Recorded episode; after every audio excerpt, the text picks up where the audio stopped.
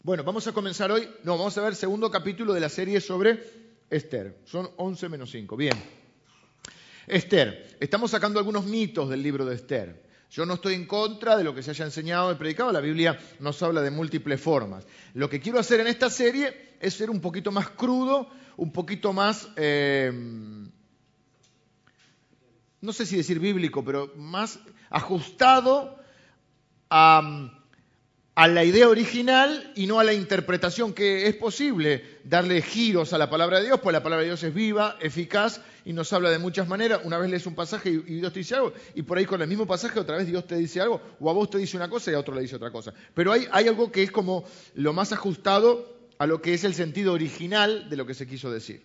Sí, supongamos, Jesús, eh, para poner un ejemplo, Jesús calma la tormenta. Viene un pastor con todo el derecho del mundo, yo también lo puedo hacer, es decir, en las tormentas de tu vida el Señor gobierna tu barca. Amén. Eso es una aplicación, una interpretación. Ahora, ¿es el sentido original? No, el sentido original es que había una tormenta, que Jesús calmó la tormenta. ¿Y, cuál es la verdad principal o central ahí? Que Jesús al calmar la tormenta, está mostrando que es Dios porque la gente que dice, ¿quién es este? Que aún los vientos y la naturaleza le hacen caso. O sea, hoy estaba escuchando el, noticiero de la mañana, cosa bien de viejo ya, pero es para ver el clima, ver cómo me he visto. No, es de viejo. Y el sonda en Mendoza, me acordé que está mi primo, que no sé si está acá o no vino, se quedó durmiendo porque lo, quedó varado con el micro, buena historia. Mi primo vive en Mendoza, mis primos todos son de Mendoza. Y el sonda es un viento que generalmente es un calor que te agarra como de golpe, que dicen que es impresionante, una cosa, bueno, vos te parás, por más que tengas, bueno, no te quiero arruinar la fe por ahí, si vos le pones sonda y fe va, pero por más que ahí viene el sonda, y lo parás ahí, y por ahí el sonda te pasa por arriba. Jesús agarra, le dice al, viento, enmudece, y el viento... Ese es el sentido del pasaje original. Que Dios tiene autoridad suprema, que tiene poder absoluto, y que si estando aún Jesús limitado a un cuerpo humano, habiendo, habiéndose bajado en cierta manera de su trono, humillado haciéndose hombre, aún así le obedecen los vientos y los mares, cuánto más hoy que está sentado en un trono, donde todo el mundo le adora, Él está gobernando los destinos de la tierra y aún los destinos de tu vida. Ese es el sentido original. Pero está mal que alguien diga, se aplica también a las tormentas de tu vida, Él, si está en tu barca, y bueno, sí, está bien. Lo mismo pasa con Esther. Entonces, por ejemplo, Esther muchas veces, creo que incluso hay un libro, yo no lo leí, pero vi que Lili me comentaba, que hay un libro que se llama Una noche con el rey, y entonces a veces hay una implicación de que, bueno, eh, Esther y el rey, eh, eh, Esther son ustedes damas, y el rey es el Señor, y tenés que estar con el Señor. Bueno, no es el sentido original. Porque Jerjes era malo, no tiene nada que ver con el Señor. Jerjes era un rey impío, malo que armó una fiesta donde estuvieron seis meses borrachos. O sea, Charlie García dijo, me voy, no puedo más. Maradona y Coppola dijeron, esto es demasiado. Seis meses borrachos. Y Esther va porque forma parte de un harem, lo cual hay una historia, si nos ponemos actuales, de abuso, de maltrato, de desprecio hacia la mujer, casi como una cosa, donde no es que Esther, yo mismo lo he dicho, Esther ganó un concurso de belleza, sí, sí, pero no era, ¿viste? Se parecía más al Hawaiian Tropic que al, no es que ganó Miss, Miss Imperio Medo Persa. Ay, qué bueno, ganó el reality, no, no. Una piba huérfana que en ese momento, miren lo que le voy a decir chica, tenía la desgracia de ser linda. Qué macana, dice acá.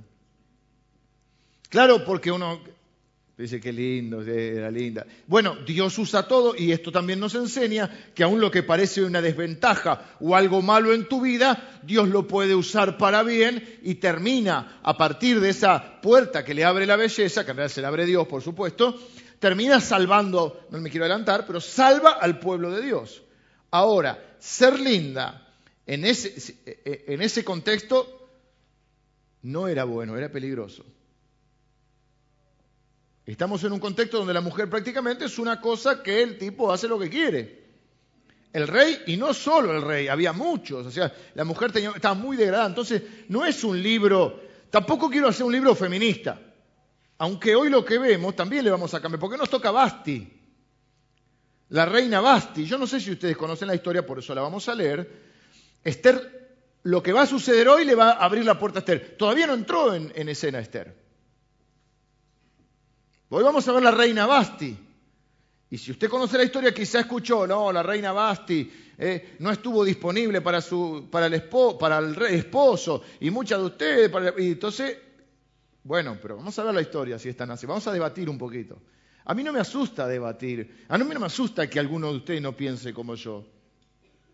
Me asustaría que piensen como yo. ¿Mm? Porque una cosa son las verdades inconmovibles de la palabra de Dios, inmutables, en las cuales todos estamos de acuerdo. Sí me asustaría, entre comillas, ya a esta altura no me asusta nada, pero me asustaría que alguno de ustedes me diga, y yo no sé si Cristo es el único camino. Ah, estamos en un problema.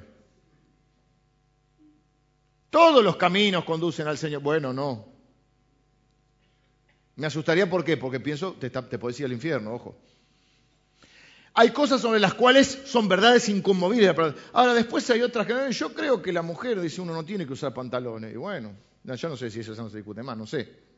Pero por decir un ejemplo de antes. O, bueno, fui a Italia el año pasado, reunión de pastores, y vamos a hablar cosas importantes para el reino de Dios. Hay que evangelizar Italia, este país está en crisis. No nacen, no hay chicos, en, Europa no hay chicos, hay poquitos chicos, la gente no tiene hijos porque va priorizando los objetivos de su vida y el objetivo de la maternidad y la paternidad va a quedar en un segundo plano. Entonces decís, bueno, dentro de, unos años eh, eh, Europa va a ser musulmana, porque los musulmanes tienen siete, ocho esposas, quince hijos.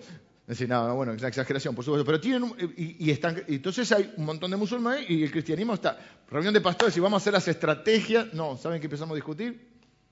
Yo primero digo, estoy entendiendo bien por qué el italiano tiene sus cosas. igual, gracias a Dios, eh, se, nos hizo bastante fácil. Empezó a discutir si la mujer podía enseñar en la congregación. Yo dije, ok, algún, puede ser un tema de interés para algunos, pero quizá no sea en esta reunión. Lo que había costado reunir en esa ciudad a los pastores de diferentes lugares, porque no se juntan unos con otros. Pero, eh, sea, entonces, lo había costado, era la primera reunión, cumbre. Digo, ¿será el tema hoy para tocar? Eh, así que no me asusta que no piensen igual.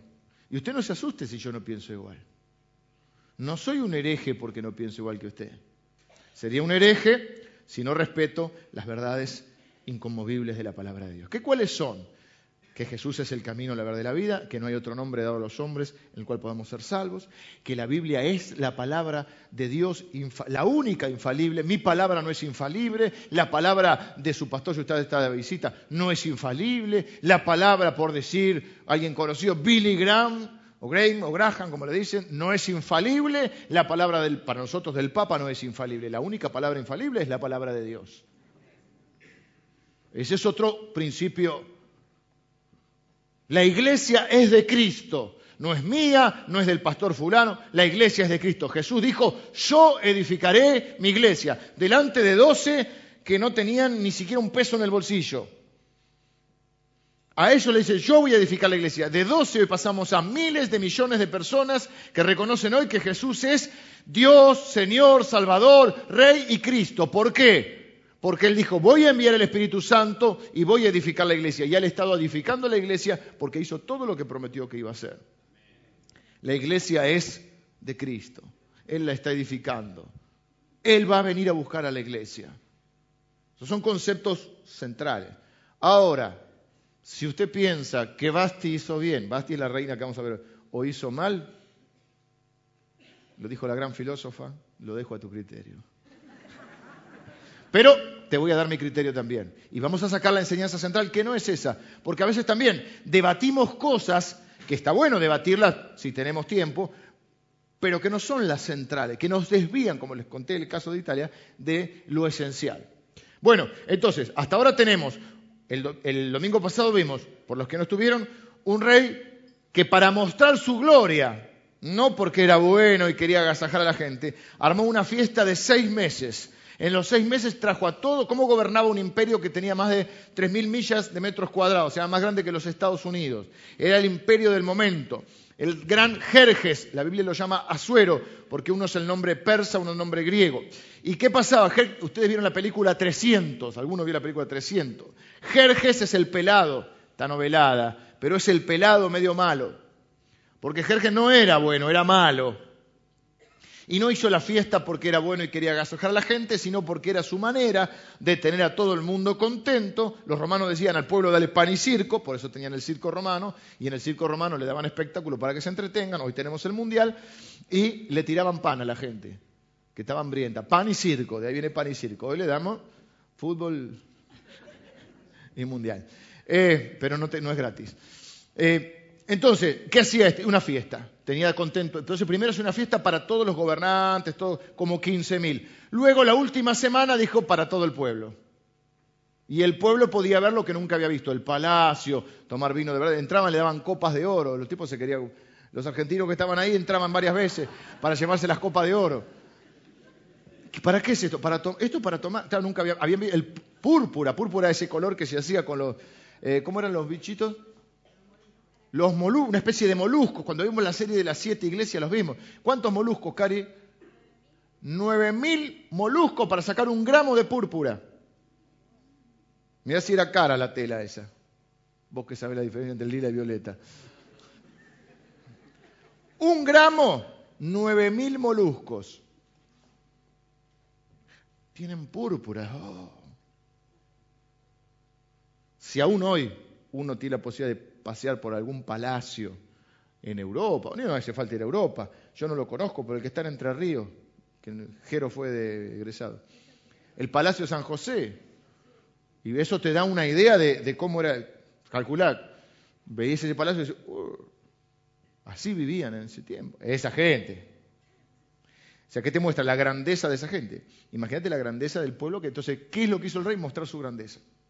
Ahora, cuando hay ya entonces ya no son 15.000, son 50.000 o 100.000. Cuando hay 100.000, ah, y las mujeres por un lado hacían una fiesta y los hombres por otro, que traían algunas mujeres pero no las esposas, ¿sí? Entonces, tenés 50.000 borrachos de seis meses. Seis meses borrachos. Algo peligroso puede pasar. Y alguien tuvo una idea. Vamos a leerla. Eh, del 10 vamos a leer. El séptimo día, estando el corazón del rey alegre del vino, mandó a Meumán, Bizba, Arbona, Victa, Abacta, Setar y Carcas, siete eunucos que servían delante del rey Asuero, que trajesen a la reina Basti a la presencia del rey con la corona regia, para mostrar a los pueblos y a los príncipes su belleza, porque era hermosa. Mas la reina Basti no quiso comparecer a la orden del rey enviada por medio de los eunucos, y el rey se enojó mucho y se encendió en ira.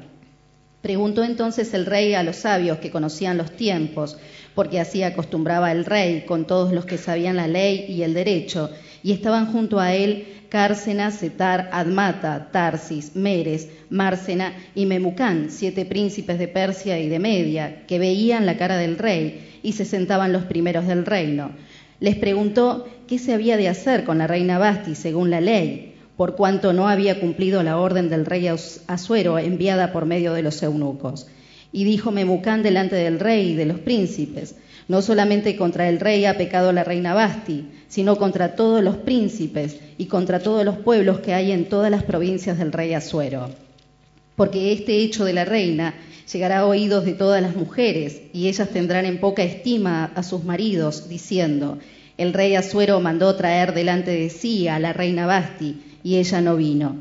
Y entonces dirán estos las señoras de Persia y de Media, que oigan el hecho de la reina, a todos los príncipes del rey, y habrá mucho menosprecio y enojo. Si parece bien al rey, salga un decreto real de vuestra majestad y se escriba entre las leyes de Persia y de Media, para que no sea quebrantado, que Basti no venga más delante del rey Asuero, y el, y el rey haga reina a otra que sea mejor que ella. Y el derecho que dicte el rey será oído en todo su reino, aunque es grande, y todas las mujeres darán honra a sus maridos, desde el mayor hasta el menor. Agradó esta palabra a los ojos del rey y de los príncipes, e hizo el rey conforme al dicho de Memucán, pues envió cartas a todas las provincias del rey, a cada provincia conforme a su escritura y a cada pueblo conforme a su lenguaje, diciendo que todo hombre afirmase su autoridad en su casa y que se publicase esto en la lengua de su pueblo. Bueno, la reina dijo que no. Lo primero, amén. Lo, primero que queremos ver acá es que cuando vemos a, Jerjes y, el sistema que el, el imperio este, lo que estamos viendo es un reflejo, un cuadro de lo que es este mundo. Un mundo que alimenta lo peor de nosotros. ¿sí? Eh, Satanás no es un buen padre. Y un buen padre a veces dice que no. Pero un mal padre siempre dice que sí y a veces hasta alimenta los excesos. Los excesos te llevan a las adicciones y a la destrucción. Entonces a veces un buen padre, muchas veces tiene que decir que no. No caprichosamente, no sin justificación, no sin explicar. Yo creo en hablar y en justificar y, en sostener una posición con argumentos, pero uno debe explicar por qué no. Porque hay cosas que no nos convienen y porque hay cosas que nos hacen daño y la gente que te ama a veces te va a decir que no y no te podés rodear de gente que siempre te diga que sí.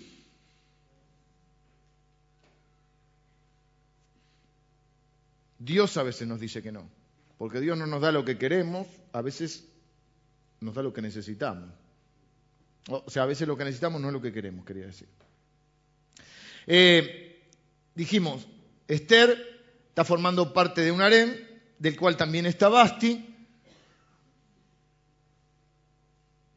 ella formaba parte de ese harén, quiero decir que era, eh, ella era la esposa, la reina, pero tenía cientos de mujeres, que entre comillas eran sus esposas, que quizá en su vida nunca la iban a ver. Había muchas razones por las cuales el rey elegía mujeres para esposas. A veces eran razones políticas, se casaba con la hija de algún gobernante, entonces la, la, mm,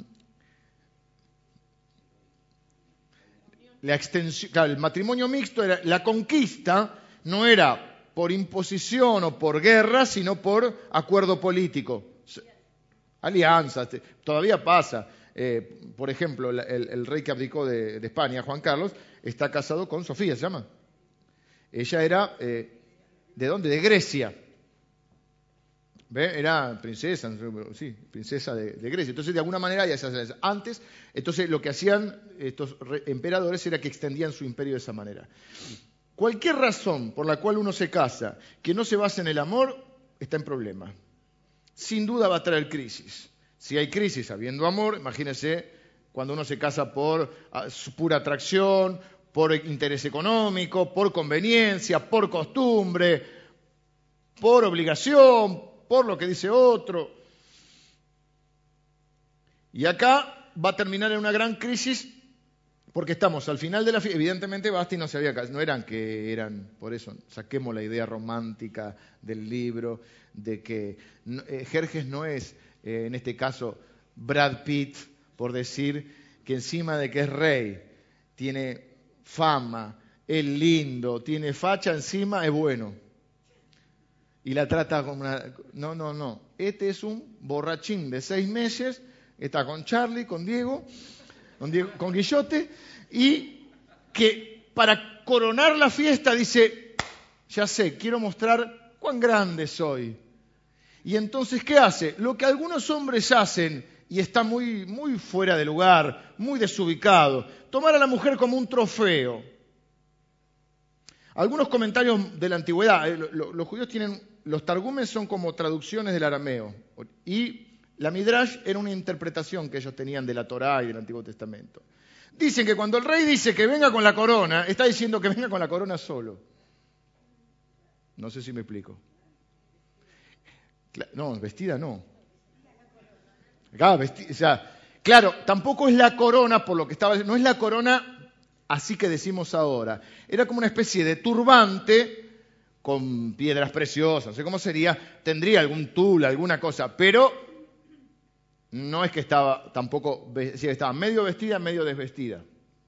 O sea, no, no te imagines la coronita así, sino una onda media oriental, obviamente, eh, con piedras preciosas todo, y tendría algún tul, algo así. Pero, este, ¿cuántas mujeres piensan acá que no es una buena idea, delante de 50.000 borrachos, pasar con la coronita? ¿Sí? Salvo que te guste el desfile de Hawaiian Tropic o quieras saber alguna de esas cosas, de Riff, eh, no está muy, muy, Encima están borrachos de hace seis meses los tipos. ¿Mm? Los hombres en su fiesta, las mujeres en su fiesta, él sentado en el trono y dice, voy a presumir, de, mirá, para que los demás vean mi esposa, comparen con la de ellos y se quieran matar. Y sí, porque ¿para qué lo hace?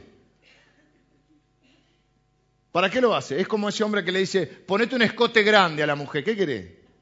Que los demás la vean. ¿Qué la querés exhibir como una cosa, como un trofeo? tenés algún problemita de autoestima y te hace sentir mejor que los demás la codicien.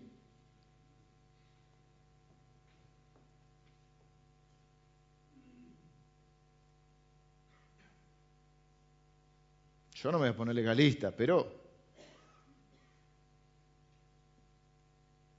ubiquémonos. Hay ropa y ropa. Vamos a poner acá si sea pantalón, hasta donde sea la pollera, pero. Antiguamente había un, programa humorístico que había un. No voy a decir nada incómodo. Yo sé que cuando estoy en estos momentos, mi esposa tiembla. Había un personaje que se llamaba Chiquito Reyes. Y decía, Chiquito Reyes no es ningún gil. Cuando vos la mostrás en exceso, no estás quedando bien, estás quedando como Chiquito Reyes. Porque, todos porque vos que pensás que van a decir, todos van a decir, qué groso este tipo, mirá. No, están diciendo, ¿y qué hace con este salame?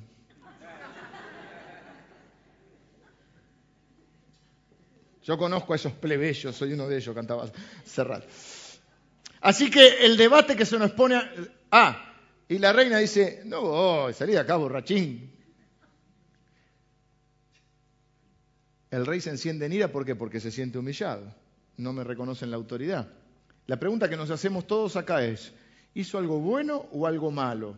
Hay muchas interpretaciones, no se apuren, porque acá no dice que, Basti fuera creyente, y si creía en algún Dios no era el Dios de la Biblia, ¿no? Pero, así que lo que estamos diciendo es, ¿qué decisión tomó? ¿Fue buena o mala? ¿Fue moral o fue inmoral? Hay muchos comentaristas que no se ponen de acuerdo. Se ha debatido mucho porque algunos dicen las esposas deben someterse a sus esposos, obedecerlos, respetarlos. Y acá eh, él, decretó algo, ella no lo hizo y bueno, esto fue público, así que el rey quedó humillado públicamente y una esposa no debe hacer eso. Otros dicen lo que hizo fue bueno, noble, honroso, fue moral, por lo menos tuvo dignidad. Lo que él le pidió era algo condenable. Y si el esposo es un imbécil que le pide que haga algo que está mal, y ella lo hace, es cómplice. Entonces no es tan fácil la interpretación original porque no estamos hablando de la ideal. No, tu marido te pidió que hagas una comida y vos no quisiste. Te pidió que te arregles un poquito y vos seguís con la yoguineta. No, no. La yoguineta sacátela en algún momento porque se pudre todo. No poner ni, ni, en el extremo. No es que yo sea equilibrado, no lo soy, pero eh, no es el extremo, somos feministas, entonces no nos depilamos los bigotes porque... No, no, no, está bien. El hombre lo mismo, lavate los dientes, querido. Y sí, le vas a dar un beso. O sea, hay un decoro, hay un...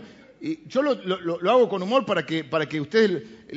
Porque es un tema que a veces es es picante, pero la realidad es porque tenemos que tratar estos temas, porque es la realidad, porque si vos nunca estás disponible, no sé si me explico, Basti, y hay una Esther por ahí, porque esta negativa de Basti es cierto que le abre la puerta a Esther, lo cual no es justificativo, una cosa no quita la otra.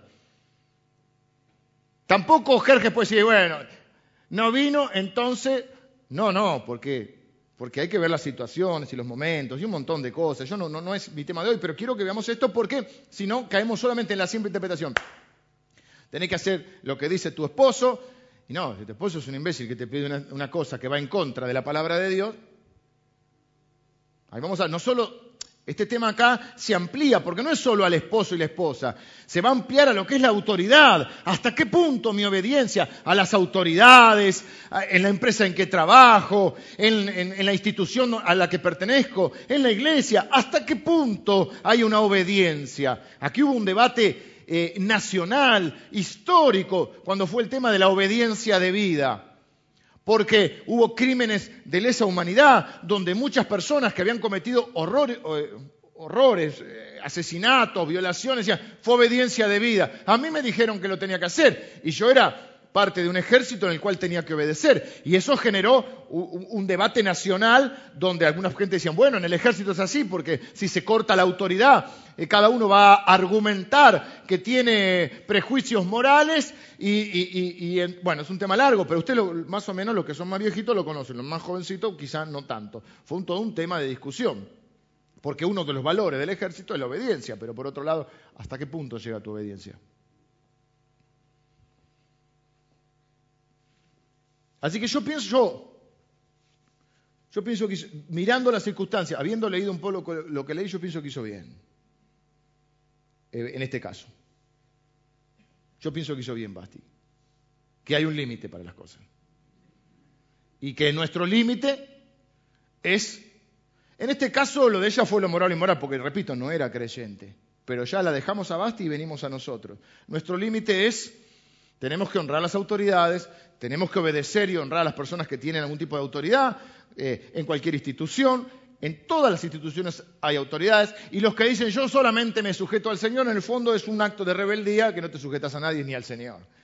Entonces, donde vas, yo voy a, a otra iglesia a predicar y yo me sujeto a la autoridad de ese lugar. Y si me dice, que predique de un tema, predico del tema que me pide que hable. Y, todo lo que hago es para bendecir esa iglesia y respeto a la autoridad. Puede ser que yo, no hablamos de las cosas no negociables, ¿no? Como Jesucristo, la Biblia, etcétera. Si me piden que haga algo, no, ese es mi límite. Pero si de golpe hay cosas donde él piensan diferente, yo tengo que respetar. Supongamos que viene y me dice, por favor, usted se podría poner una corbata, ningún problema.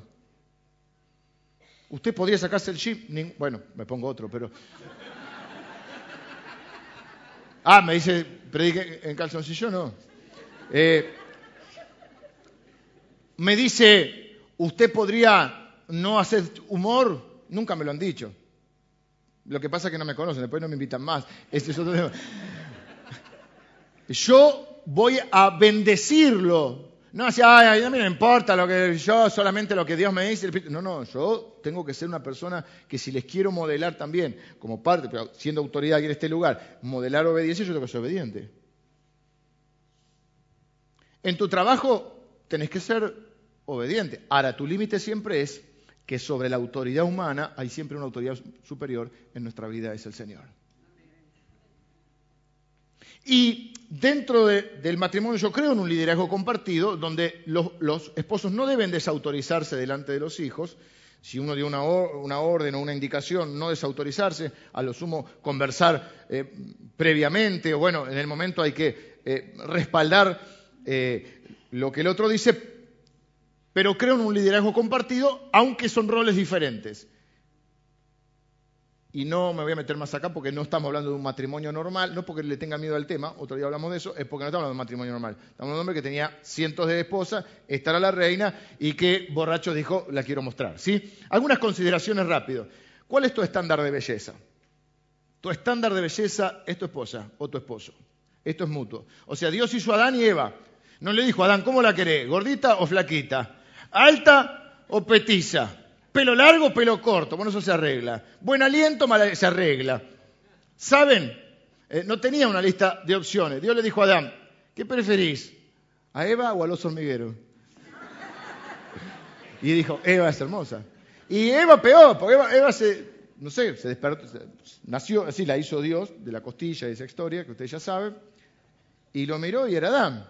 ¿Y qué sabemos si Adán era rubio, morocho, alto, petizo. Así que tu estándar de belleza es la mujer o el hombre que Dios te dio.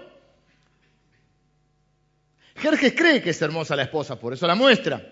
Pero ese no es el problema. El problema es que la quiere hacer desfilar delante de todos los otros y los otros ¿qué van a hacer? Compararla con su esposa y por ahí los estándares de belleza son diferentes. Hoy hay que tener mucho cuidado. Decía ayer un predicador, eh, yo ayer fui telonero, o sea, no era el predicador principal, había otro más grosso que yo, un japonés colombiano, muy, eh, muy ungido por el Señor y también con, mucho humor. Y, y él decía, ¿qué decía él? Me olvidé. ¿Para qué le cuento quién es el japonés si a usted no le importa? ¿Qué decía el japonés?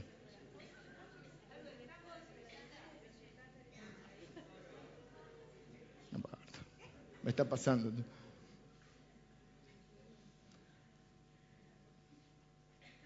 Ah, ya sé.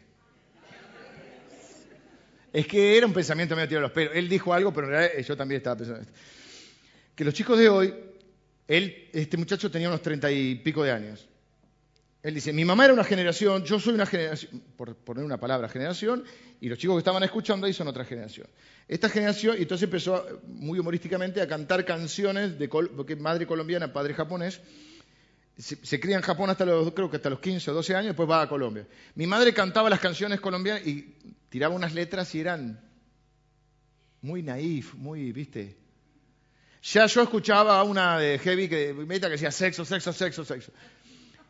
Y mis, hijos, no, no sus hijos, la generación posterior tiene hijos chiquitos, escucha otras cosas y está con un bombardeo de información. O sea, nosotros nos criamos sin internet. Nosotros nos criamos con que el cine tenía que tener 18. Bueno, era negociable, pero era otra época. Nunca estuvo tan bombardeado.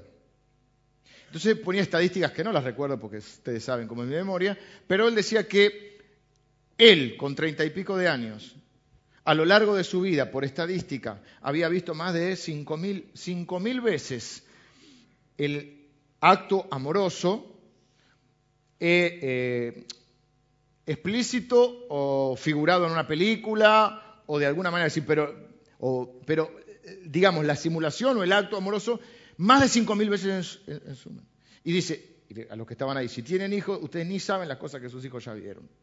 Entonces lo que voy es que eh, hoy no pasa esto que parece medio ridículo, pero sí es cierto que todo el tiempo estamos eh, bombardeados con un estándar de belleza que ni siquiera es normal.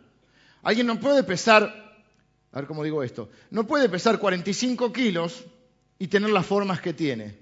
No sé si me explico. Porque 45 o 40, no sé, lo estoy tirando a ojo, o 40 kilos es alguien muy, muy delgadito, no sé cuánto es, cuánto una mujer muy, muy flaquita y bajita. Salasa, ¿cuánto puede pesar? Cuarenta y pico kilos. No puede tener esa forma. Todos sabemos que esa forma no. Después está el metacrilato, te falta, te sobra el riñón, te, te, arruina todo. O sea, no es un estándar verdadero. Han pasado por no sé cuántas cirugías. Y, no estamos justificando el descuido que uno pueda tener. Estamos diciendo que estamos todo el tiempo con un estándar de belleza. Entonces, decir, el estándar de belleza es la esposa que yo tengo. Y si la esposa que yo tengo no tiene el cuerpo de esta pibita de 20 años, es porque me dio cuatro hijos, cinco hijos, ¿o no? Que no justifica que uno no se cuide, no se... Entienden el balance de esto, no me quiero extender porque no tengo más tiempo. Entienden lo que quiero decir. Ahora no podemos decir, bueno, después que me da siete hijos, la dejo y me busco una de 20. No, porque tenés 63 vos ya. Y no te cree porque no te quiere porque sos interesante. A lo sumo será interesante tu, cuenta bancaria. ¿Mm? Entonces, si tu esposa es bajita, a vos te gustan las bajitas. Si tu esposa es alta, te gusta la, alta, no las altas. Flaquita, flaquita. Si era flaquita, te gustan las que eran flaquitas. Si tiene pelo, eh, la bestia que tienes al lado, ese es el que te gusta. Y si no tiene pelo, te gustan los verados. ¿Sí? O sea, asumimos que la belleza no es solamente eso que nos quieren vender. La belleza es un cúmulo de cosas que sí es cierto, como dicen vi los carteles en la autopista, lo importante es lo de adentro, lo de afuera suma, ¿sí? Suma. Así que hay que cuidarse, hay que arreglarse, hay que ser delicados, sobre todo los hombres. Muchachos, seamos delicados. ¿eh? Algún día hay que lavarse los dientes, muchachos. Si le gusta afeitadito, afeitate. Justo no me afeité hoy. Pero a mí no me gusta mucho, a mí no me gusta la cara recién afeitada. Pero a mi esposa sí y a mi hija también. Cada vez que me afeito, mi hija me dice, estás más joven.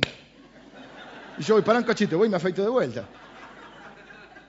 Mi esposa me dice, esa barba que me raspa. Bueno, por esos bigotones hay que, por ahí no, por ahí le gusta así, está bien. Pero uno tiene que ser una persona que no podemos caer en ese, sí, ni en el estereotipo de la belleza ni en el otro eh, descuido, en el abandono. y con el no pasa lo mismo.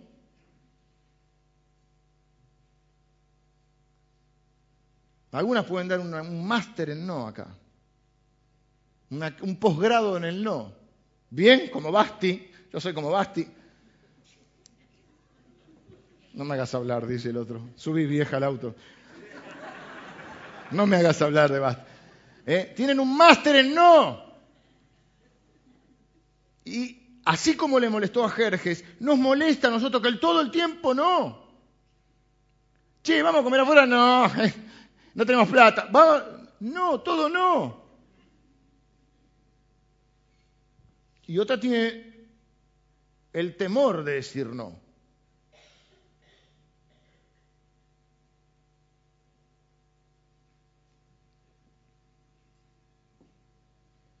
Y a veces cuando el hombre es necio, que suele serlo, necesita una mujer sabia que con una voz amorosa, piadosa, no con una voz de estruendo, no con una voz de alarma. Ese no, ese daña el oído y el corazón, no con una voz de histeria, ni con una voz eh, con una voz amorosa, ya te me entendieron, no vamos a ir detallando. Voz amorosa, piadosa, reflexiva. Es, es decir, una maestra que me decía, contá hasta 10 antes de hablar, de contestar, pero yo era de contestar. Con gracia, una mujer de oración que ora antes de hablar. Y vos tenés que decirle que no, porque el tipo quiere hacer un negocio, ahora es, empresario, y vos ya sabés que lo estafan siempre y si es una cosa, viste, que todos los días trae una idea nueva y vos no sabés cómo decirle, mirá papito,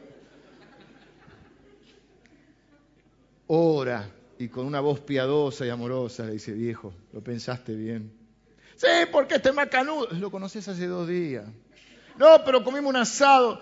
Sí, pero un asado es un asado y trabajar y hacer una sociedad es otra cosa. No, pero eh, somos los borrachos del... No, no, justamente, justamente.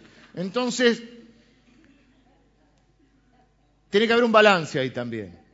Si sos la reina del no, te vas a quedar sola. Porque un día se va a hartar. Pero también a veces necesitas con sabiduría, con amor y con gracia decir que no, como en la vida. Hay gente que tiene mucho, le cuesta mucho decir que no, porque a veces es un mal momento decir que no. Si les contara. A veces decir que no te trae, te trae problemas, ¿o no? En el trabajo, decir que no.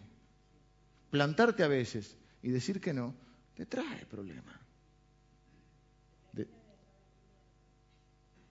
Se termina en el sometimiento, dijo, y lo miró. Y él dijo, sí, querida. Así que no sabemos el sometimiento de quién. Siempre tiene la última palabra, sí, querida, ¿no? Eh, claro. A veces decir que no trae, es más fácil decir que sí. Por eso le pasa a los chicos también, a los chicos jóvenes. ¿Y por qué hiciste tal cosa? ¿Y por qué me dijo? ¿Y qué te decía tu mamá, que está acá mi, mi amorosa mamá? ¿Y si te dice que te tire del balcón, te tirás? Y sí. Y muchas veces le preguntas a alguien, ¿por qué lo hiciste? Porque Carlito me dijo que lo hiciera. ¿Y quién es Carlito? Jerjes.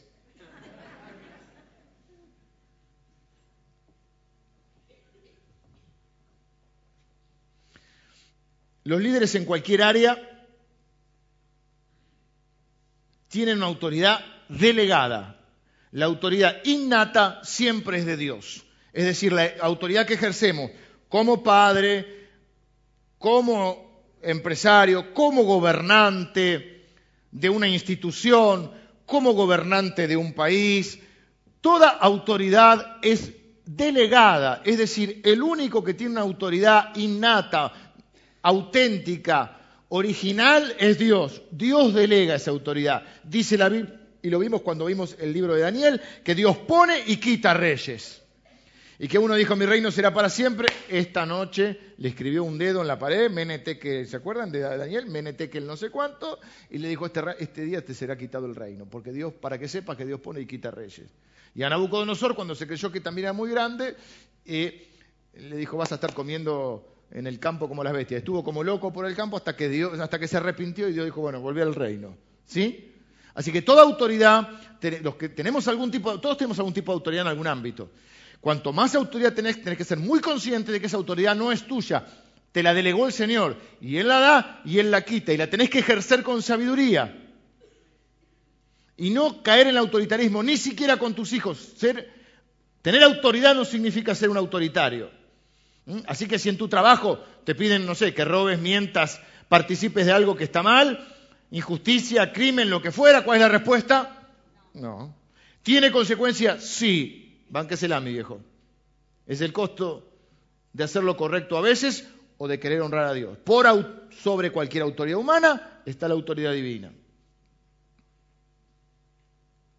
Llama a los sabios, que tienen unos nombres bárbaros aquí. ¿Vieron? Póngame el versículo 14, Nahui, para que veamos los nombres. Yo lo resumiría o lo traduciría, el gabinete, él tenía un trono y estaban ahí todos estos que estaban, dicen, eran los primeros, se sentaban primeros. O sea, Larry, Curly y Moe. No era, eh, eran, eran siete, bueno, yo conocía tres nada más. Los tres chiflados, dice que eran sabios. ¿Qué hacían los sabios? Y tenemos que coordinar, que a, los, borrachos 50, eh, por seis meses estamos coordinando la fiesta. Estos eran los sabios. Así que yo no creo que fueran los más sabios, pero sí los poderosos. Igual, algo entienden de la cosa. Y dicen con cierta malicia, este quiere gobernar el reino, es el hombre más poderoso de la tierra y no puede manejar a su esposa. Algunos piensan, esta es la historia de mi vida, ¿no? Continuemos. La Biblia lo dice. No se puede gobernar la congregación, sino gobernar tu casa. ¿Escucharon? ¿Lo leyeron? Bueno, ellos hacen un razonamiento parecido.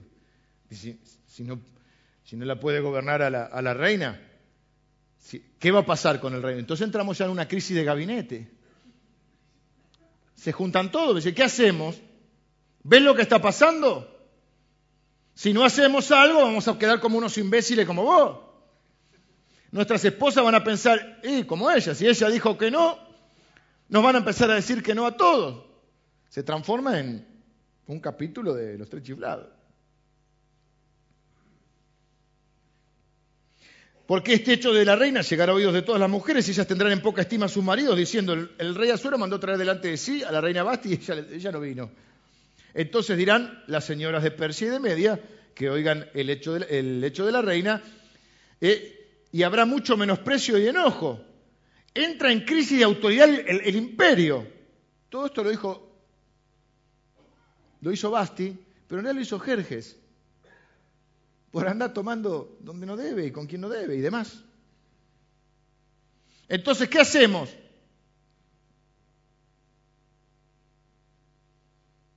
¿Qué hace? A ver, ¿estamos todos de acuerdo en esto que, que Jerjes hizo mal? ¿Sí? Los hombres que están... O sea, no es buena idea. Yo sé que algunos solteros por ahí dicen, no, qué linda idea que tú... Cuando tenés hijas te das cuenta que es otra historia, ¿eh? Y ves a los hombres de otra manera. O sea, querés que se mueran todos los menores de... Depende de la edad de tu hija, vos querés que todos los menores de esa edad se mueran o que consigan un buen trabajo, por ejemplo, eh, de maniquíes en los que prueban los airbags de los choques, ¿viste? O los eunucos, que ahí la van a buscar los eunucos, le dicen el rey que, no voy a explicar que los eunucos eran hombres que hasta un momento de su vida fueron felices. no voy a decir más nada porque si no me voy a tener que echar a mí mismo. Eh, o sea, ¿quedamos que Jerjes estuvo mal? Por si no quedó claro. O sea, Jerjes, para que, ¿tiene razón en esta, en esta discusión Jerjes? Vos poner otro término le pide a su esposa que desfile medio vestida o medio desvestida delante de 50.000 borrachos. ¿Fue una buena o una mala petición? Mala. ¿Qué debería hacer entonces? Arrepentirse. Un buen líder tiene que saber pedir perdón. Tiene que agarrar y decir, perdóname, Basti. Estábamos acá con los muchachos, se nos fue la mano con el alcohol. Mucho tiempo tomaron, seis meses. Y empezaron a hacer la ola.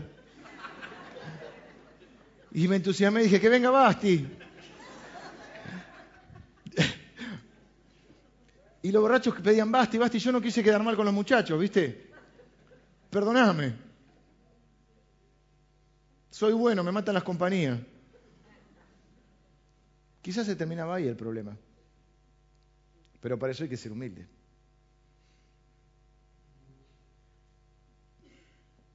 Y asumir que te equivocaste no es fácil. Para algunos nos es difícil, para algunos es casi un milagro. Hay gente que no se arrepiente nunca. Por ejemplo, Saúl. Saúl se murió sin arrepentirse. Y yo no quiero que veamos esta historia, digamos, Basti es la buena, Jerjes es el malo, Esther es la buena, porque no se trata de un libro moral. Se trata de un libro que está en la Biblia, es un libro espiritual que nos habla a nosotros. Y ya, yo, es muy fácil juzgarlo a Jerjes hoy, pero yo quiero que cada uno nos miremos a nosotros mismos, ni yo a vos ni vos a mí, nos miremos y digamos, ¿y yo de qué me tengo que arrepentir? Y cuando estoy equivocado me tengo que arrepentir. ¿En qué soy terco? Dejemos a Jerjes, o miremoslo a Jerjes, pero miremos nosotros, ¿en qué me parezco a Jerjes? ¿Acaso tiene algo que ver con la historia de mi vida? ¿En qué soy terco? ¿En qué quiero que el mundo gire en torno a mí? ¿Dónde estoy tratando de colocar mi trono y para que a mí sea la gloria quiero ser exaltado? Eh, ¿En qué, ¿En qué soy necio? ¿En qué parte de mi vida me estoy rehusando a arrepentirme? No importa cuánta autoridad tengas, cuán poderoso seas. más, yo pienso que alguien que sabe reconocer, muchos creen que si reconocen un error o se arrepienten o piden perdón a alguien, van a perder autoridad cuando la están ganando. No, ganás la autoridad en tu casa tirando los versículos bíblicos que hablan de que se tienen que sujetar todos a vos. Quedás como un salame. No porque la Biblia no sea verdad, porque la autoridad se gana. Y si vos te equivocaste en una decisión que tomaste con tus hijos, no tenés que ser necio y mantenerla a, rajatabla diciendo no porque voy a perder autoridad. Vas a tener mucha autoridad, mucha más autoridad delante de tu hijo si sos capaz de decirle, mirá, soy tu padre, soy el líder de esta casa, pero me equivoqué, te pido perdón. He analizado la situación, he escuchado tus razones y la verdad es que estoy equivocado fui un tonto, me equivoqué, perdóname. ¿Te crees que eso te hace perder autoridad?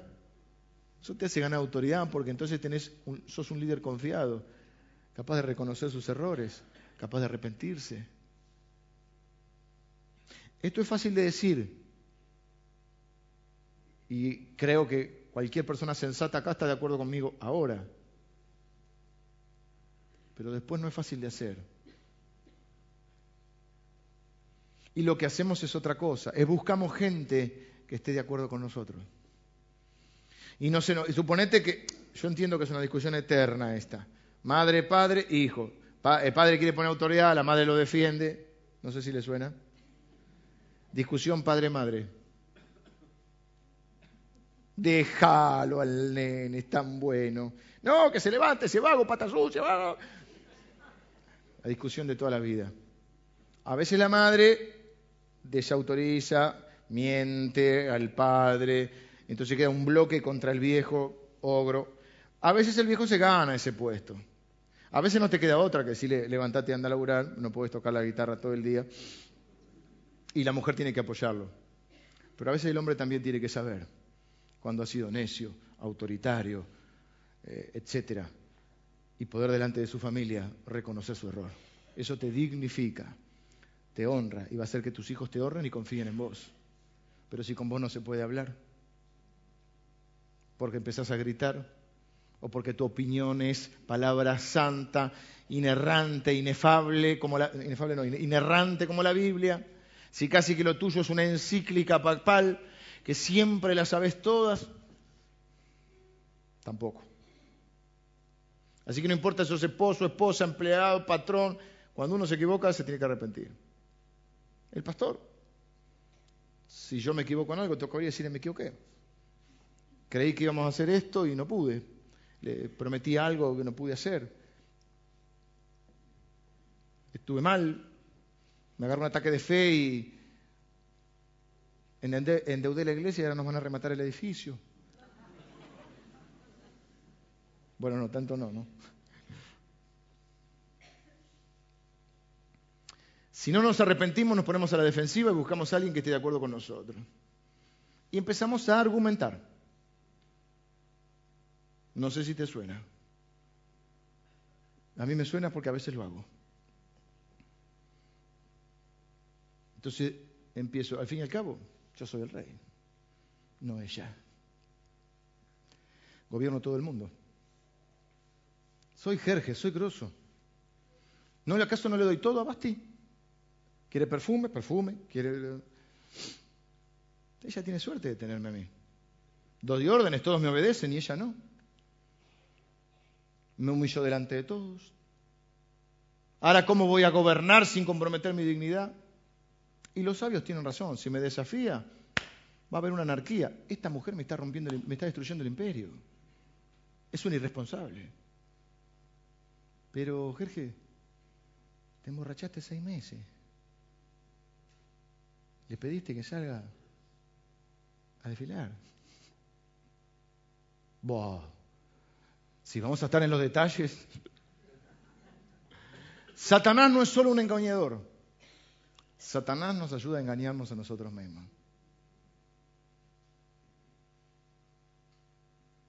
Lo de Basti, Basti, fue muy digno porque fue la única que se le plantó y le dijo que no al rey. Con todas las salvedades que hicimos, no estoy alentando a que seas la reina del no. Ya lo hablamos. Por último, o casi último, siempre los pastores decimos por último y tenemos tres, cuatro puntos más. Eh, la manera más fácil de hacer que tu esposa te honre y respete es ser honorable y respetuoso por ella, no por una ley, ni siquiera por la Biblia, no es para tirarle con la cabeza. Porque él hace una ley, pero hay una diferencia entre lo legal y lo santo. Jerjes promulga una ley pero que no es algo santo. traducido, traído a hoy. Hay leyes en nuestro país o en el mundo que pueden ser legales, o cosas que pueden ser legales, pero no santas. Es decir, que no están condenadas por la ley, pero que nosotros, por una cuestión de conciencia y de respeto a Dios, creemos que están mal. Y no importa si es legal o no es legal. Así que a mí no me importa si legalizan esto o aquello. A mí me importa si lo que yo hago agrada a Dios o no agrada a Dios. Por más que sea legal. ¿Captan la diferencia? Yo no soy de enrolarme, no estoy diciendo que todos piensen como yo, yo no soy de enrolarme a que todo el mundo tenga que tener las leyes que yo tengo. Porque yo tengo unas convicciones que no tienen por qué tener. Yo no le puedo imponer mis convicciones a otro. Así que yo no hago manifestaciones para que todo el mundo crea lo que yo creo ¿eh? y, viva de acuerdo a como yo vivo. Yo tengo que predicar a Cristo. Y Cristo le va a cambiar. Esto es lo mismo que hacemos a veces los cristianos, que en vez de dar buenas noticias damos buenos consejos. El Evangelio es buena noticia, no buenos consejos. Te voy a decir, tenés que dejar de tomar tanto, tenés que dejar de robar, tenés que dejar de engañar a tu esposa. No puede, porque no nació de nuevo. Porque te queda a Cristo. Si no, la iglesia hace eso. Venís a la iglesia, vamos a emprolijarte. Entonces, no fume, no tome, no baile, eh, se peina un poquito y lo que hace es esconderlo un poquito, nada más. Vamos, con eso estamos bien. No, tenés que darle a Cristo. Cristo le va a ir mostrando. Lo otro son consecuencias.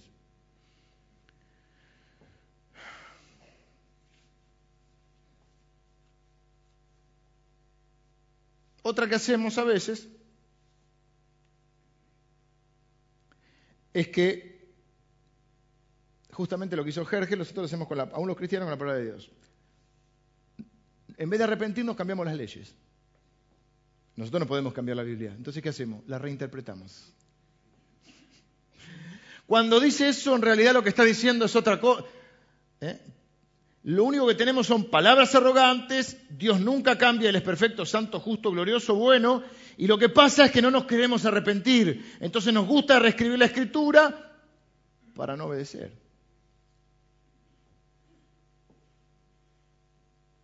Tengo que terminar, vengan los músicos.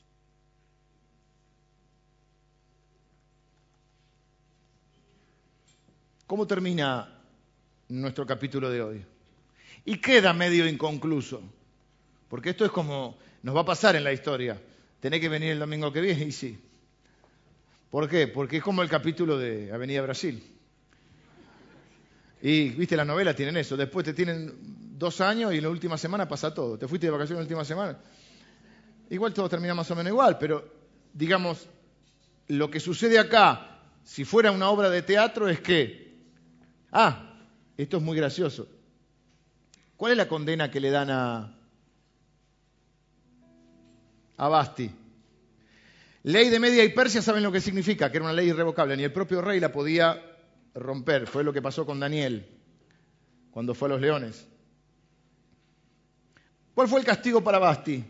Esto también es cómico, pero tengo que son Larry Curry y Moe. Porque vienen los eunucos, esa gente que un día fue feliz, y le dice, ¿querés ver al rey? Basti dice, no quiero. Si no querés ver al rey, venimos a decirte que tienes un castigo, no lo vas a ver nunca más. Basti dijo, gracias. Es lo que quería. Ese es el castigo. Entonces, Basti sale de escena. Y eso le abre la puerta a Esther. Que primero, no, está, no es que entre, Esther entra y, y está todo bien. Esther va a tener problemas. Va a llegar un momento que va a ser la encrucijada de su vida. Porque, ¿para qué le hacen esto a Basti? como escarmiento, como para que otros vean. De hecho dice, y cada uno vaya a su casa y ponga orden. Se les pasó la borrachera enseguida, acá se pudre todo. Entonces, cuando Esther tenga que tomar decisiones, se va a estar jugando la vida. Esto es lo que va a pasar en algunos capítulos. Pero sí en la providencia, en la mano invisible de Dios. Basti no era creyente, Jerjes menos, no era creyente en el Dios de la Biblia. Pero ahí vemos la mano invisible de Dios, ese Dios que no se nombra, pero es el que está detrás de escena, como le pusimos a la serie. Porque ahora va a salir de escena Basti y va a entrar Esther. La salida, el no de Basti le abre la puerta a Esther. Pero en realidad no es el no de Basti, es Dios, que usa todas las cosas para bien. Las que entendés y las que no entendés. Y Esther habrá dicho, ¿y por qué Dios me hizo linda? En este mundo de hombres pecadores, ser linda es complicado. Pero Dios sabe por qué hace las cosas. Y quizá muchos de nosotros nos preguntamos, ¿y por qué Dios me hizo así? ¿O por qué permitió esto en mi vida? ¿Y por qué tuve que vivir esto? ¿Y por qué, bueno, Esther quedó huérfana? ¿Y por qué tuve que ir a... ¿Y por qué no volvemos vuelto a Jerusalén? Y nos quedamos en el exilio. Y, todo lo que pasó. Y, no podemos volver atrás. Y no podemos borrar todo lo que pasó. y mil preguntas que hay. Y la fe es descansar en esa soberanía en esa providencia que es esa mezcla de soberanía y bondad de Dios, diciendo la mano invisible de Dios está en lo que entiendo y lo que no entiendo. Eso significa que todo lo que sucede a los que aman a Dios, eh, Dios hace que funcione para bien. Ya lo vamos a ver, no nos adelantemos, pero aún esta situación, aún esta borrachera, aún estos seis meses, aún este capricho del rey, esta falta de arrepentimiento, aún eh, este no de Basti, todo lo que sucede está siendo controlado detrás de escena por Dios. Porque Dios tiene que salvar a su pueblo. Porque su pueblo tiene que eh, transcurrir o, transitar un largo camino de generación en generación, porque de ese pueblo va a salir el Salvador.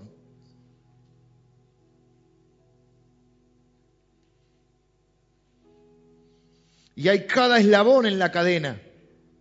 Porque Ruth, vimos que de Ruth viene David, los dos libros de la Biblia que son nombre de mujer, Ruth y Esther. De Ruth viene David. Y Esther permite, va a permitir que el pueblo de Israel no sea exterminado.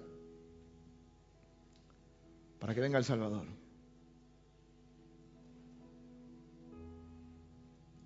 Entonces yo quiero terminar hoy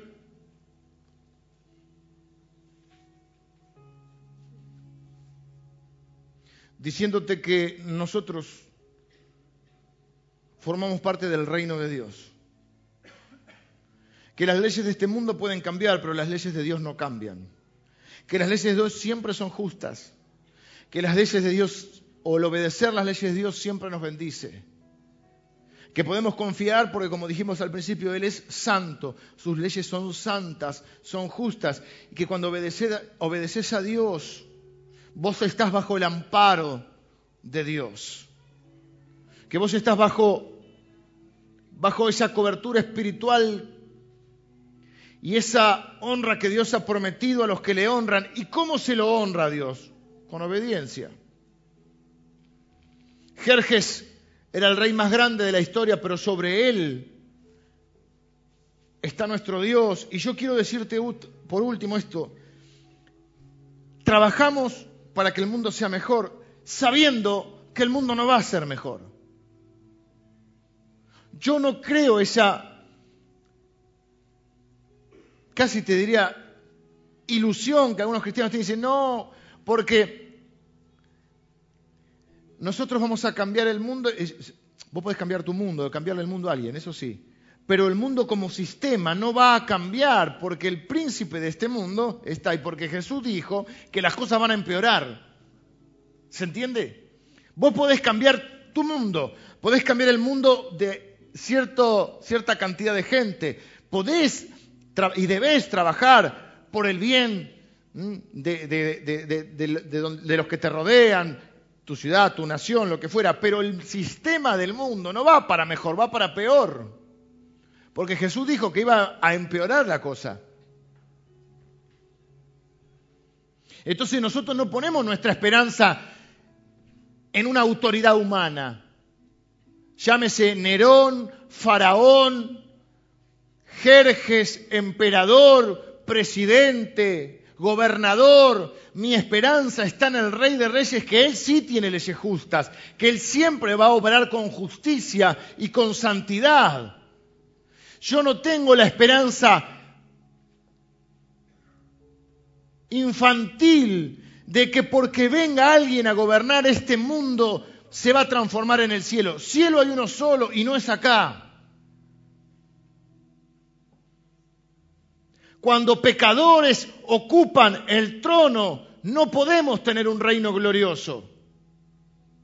Y no importa quién tome el trono, nadie es apto para ocupar el trono que solo puede ocupar nuestro Señor Jesús.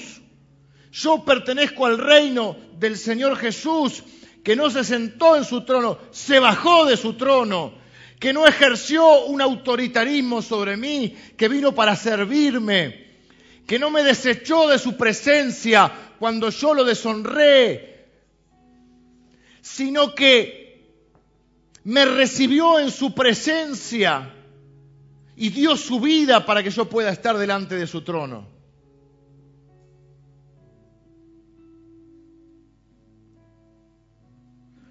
Jerjes murió y nadie le hace caso.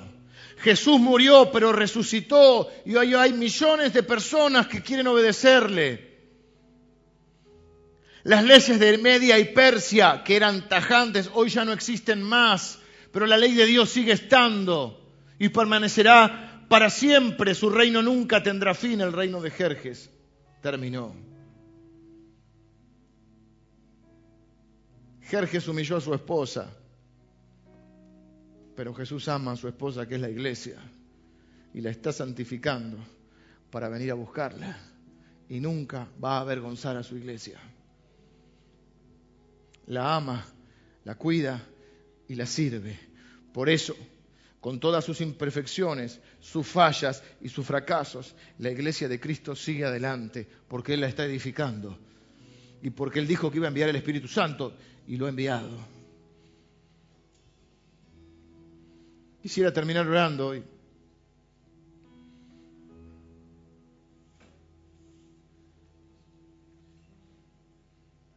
Dios a veces te dice que no también. Porque a veces lo que necesitas no es lo que vos crees que necesitas. A veces lo que necesitas es lo que no querés. Y muchos se sienten frustrados porque dicen, pero Dios dijo no, pero yo digo sí. Y Satanás te dice, sí,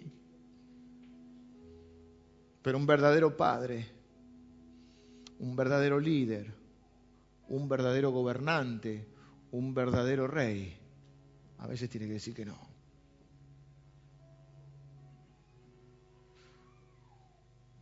A riesgo de que sus seguidores no lo entiendan, a riesgo de tener problemas.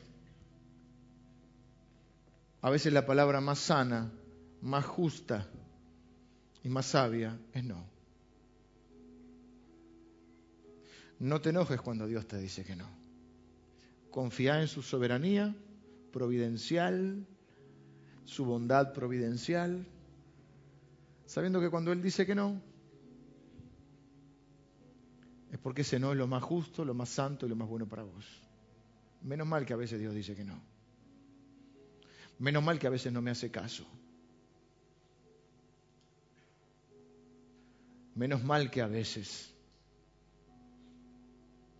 Aunque yo me enoje. Bueno, a veces los hijos se enojan con los padres. A veces discutimos con nuestro padre, a veces discutimos con Dios. Eso nunca pone en juego nuestro lazo. Yo a veces discuto con Dios, no te entiendo, qué estamos haciendo, peleamos un poquito. No está en juego que es mi padre. No está en juego nuestro amor. No está en juego nuestra filiación. Expongo mis razones, como permito que mi hijo exponga sus razones, y mi hija, para probar mis argumentos, para probar si realmente tengo razón. Y cuando no tengo razón, tengo que arrepentirme. Pero pertenecemos a un reino mejor. Quiero que te quedes con esto, porque ahora vamos a entrar ya de lleno en la historia, hoy no, obviamente, en la historia de Esther, pero cuando se habla de reinos y todo, no podemos dejar, porque si no quedamos en, bueno, Esther es buena, Basti estuvo bien, eh, Moral, y no es un libro moral, es un libro espiritual. No está hablando de gobierno, del gobierno de Dios, de reines, reinos, señores, gobernantes, líderes, y sobre todo eso está nuestro rey. Menos mal que pertenecemos a un reino justo, santo, que nuestro Rey es todopoderoso, que Él sabe todas las cosas y que siempre lo que decida va a ser lo mejor. Vamos a orar hoy. Señor, nos sometemos a tu autoridad. Queremos ser las personas que, que tomemos decisiones en base a si te honra o no a ti, Señor. Si te glorifica o no a ti. Señor, te damos gracias porque aunque en esta historia y en este mundo está lleno de gobernantes, de reyes que viven y mueren,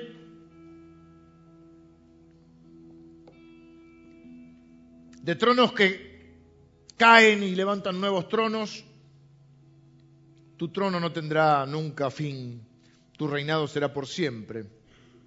Y tu reinado sobre nuestra vida es justo, es santo, es puro, trae bendición. Nunca vas a hacer algo, Señor, que nos deshonre, que nos humille, que nos avergüence. Vas a cuidar de nosotros. Nunca vas a hacer algo denigrante para nosotros, Señor. Tu palabra dice que el que en ti confía no será avergonzado jamás. Gracias Señor porque tú no expones nuestras miserias, porque tú eres un Dios de amor, que nos restaura, que nos cuida. Señor, danos la humildad y la docilidad para saber arrepentirnos. Para poder reconocer nuestros errores Quita de nosotros la terquedad, que la terquedad es producto de la arrogancia, del orgullo. Señor, enséñanos a ser mansos y humildes como tú. Gracias, Señor, porque tu reino es inconmovible. Pasan los reinos, pasan los gobiernos, pero tú permaneces para siempre, Señor. Lo cual significa que nosotros vamos a permanecer para siempre. Que tu reino no tendrá fin, Señor, que un día lo establecerás definitivamente. Señor, en este mundo que hay pecado y ese pecado eh, nos hace sufrir, te pido que consueles a los humildes, que consueles a los que están eh, atravesando situaciones difíciles, Padre, los que se enfrentan en las encrucijadas de la vida, Señor, que siempre podamos tener la guía de tu Espíritu Santo para elegir lo correcto. Señor, no solo gobiernas las naciones y gobiernas los destinos de la humanidad, también queremos y sabemos que gobiernas nuestro destino, nuestra vida, y queremos ser súbditos humildes y honorables.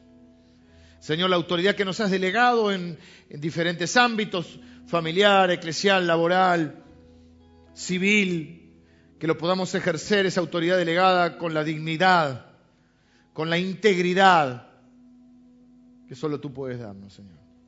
Perdónanos las veces que te hemos fallado, pero queremos dejarte en honor y en gloria, Señor. Oramos en el nombre de Jesús nuestro Rey. Amén.